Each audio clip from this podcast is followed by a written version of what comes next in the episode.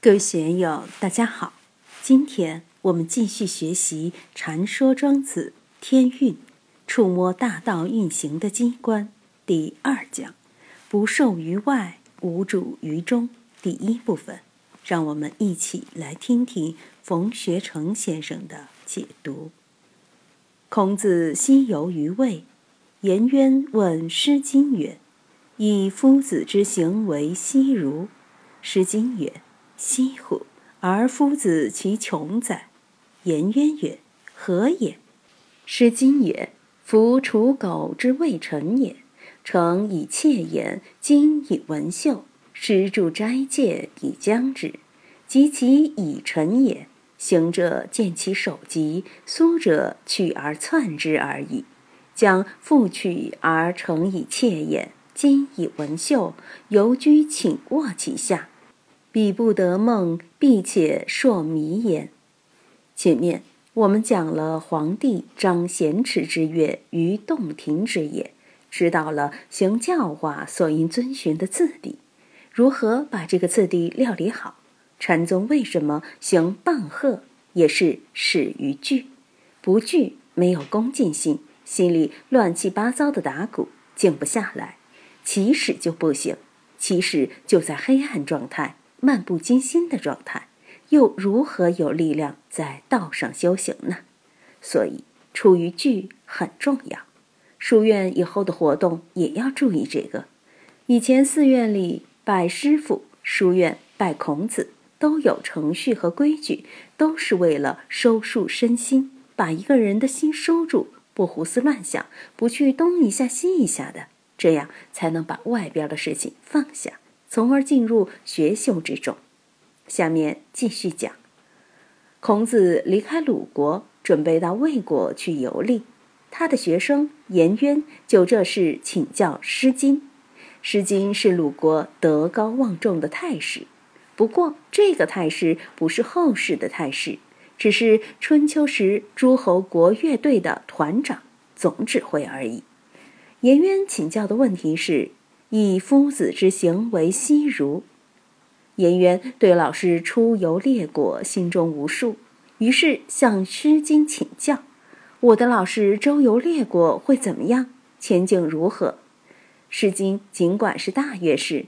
但也有巫术方面的功夫，能先知，能预测，所以颜渊让他预测孔子周游列国的效果。面对颜渊的提问，《诗经》很准确果断地说：“可惜孔子要倒霉了，他的路走不通。”颜渊问：“为什么呢？”《诗经》说：“夫刍狗之未臣也，诚以妾言，今以文秀。”施助斋戒以将之。我们在学《道德经》时就知道：天地不仁，以万物为刍狗；圣人不仁，以百姓为刍狗。什么是刍狗？以前家里有人病了，我们要去请神，巫婆端公就要扎一个草人或画一个什么人物作为祭物，请完神后就烧了。寺院里搞水陆法会，也要扎些人马轿子之类的。这些扎的草人、纸人，用来祭祀的，就称为刍狗。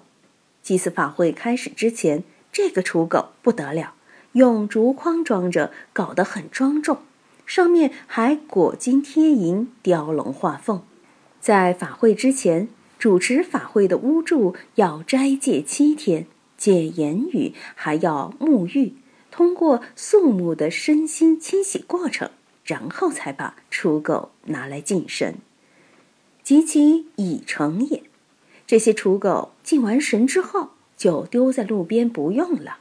行者见其首级，丢在路边，大家也不当一回事，在它上面踩来踩去。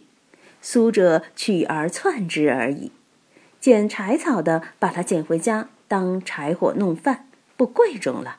如果巫师认为这些刍狗还可以留着下次使用，也就不拿去烧了。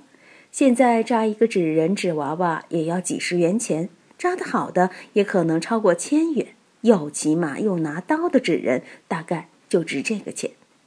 将复取而成以妾言，今以文秀游居寝卧其下，彼不得梦，必且硕迷也。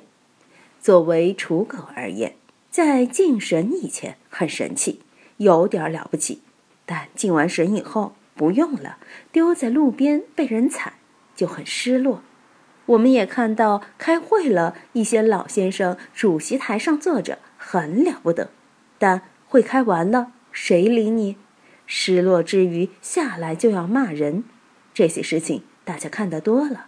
用你的时候，你就是座上客，把你恭恭敬敬摆在上面，伺候得非常周到。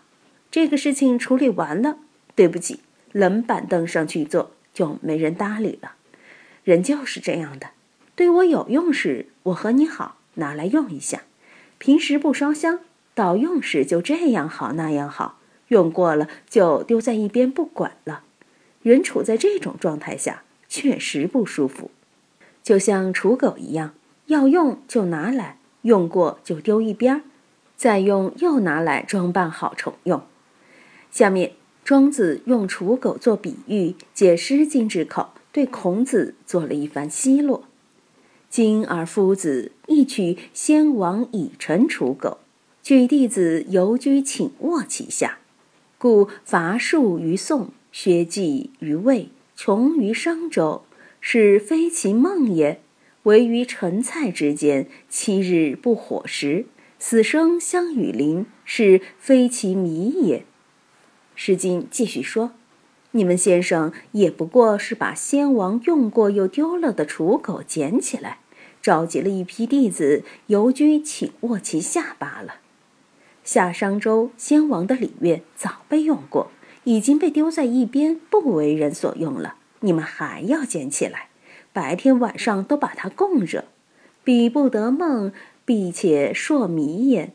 所以，即使你们不做噩梦，晚上起夜看见床边的纸人纸马，也会吓一跳的。这样的日子就不好过。